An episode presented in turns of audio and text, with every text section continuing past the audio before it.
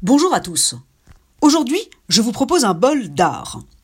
Victor Bronner au Musée d'art moderne de Paris, Léopold Chauveau au Musée d'Orsay, Marc Chagall et Giuseppe Arcimboldo au Centre Pompidou de Metz, ou encore Paul Signac au Musée Jacquemart-André. Qu'ont-ils en commun tous ces peintres auxquels les musées ont consacré ou consacrent actuellement une exposition?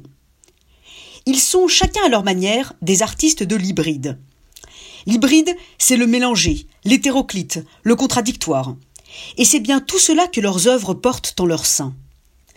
Professionnels du pas de côté, ils n'ont que faire des étiquettes, de ces cases artificielles dans lesquelles on tente à marche forcée de faire entrer la réalité. Les monstres de Chauveau dépassent du cadre comme les cinquièmes pattes des moutons. Le congloméros de Bronner nous étourdit avec ces inconnus qui font éclater toutes nos équations sans parler des chèvres, des amants et des exilés volants de Chagall.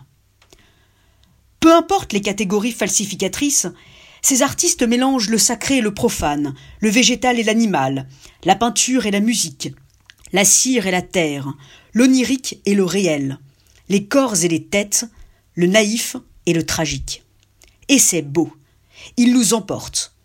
Ils réveillent en nous le centaure oublié.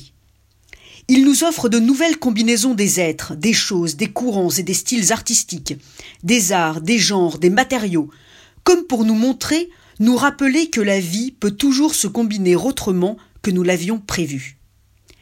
Ils n'ont que faire de notre obsession adulte de l'identité qui nous empêche de voir le monde et qui nous fait découper la réalité en silos.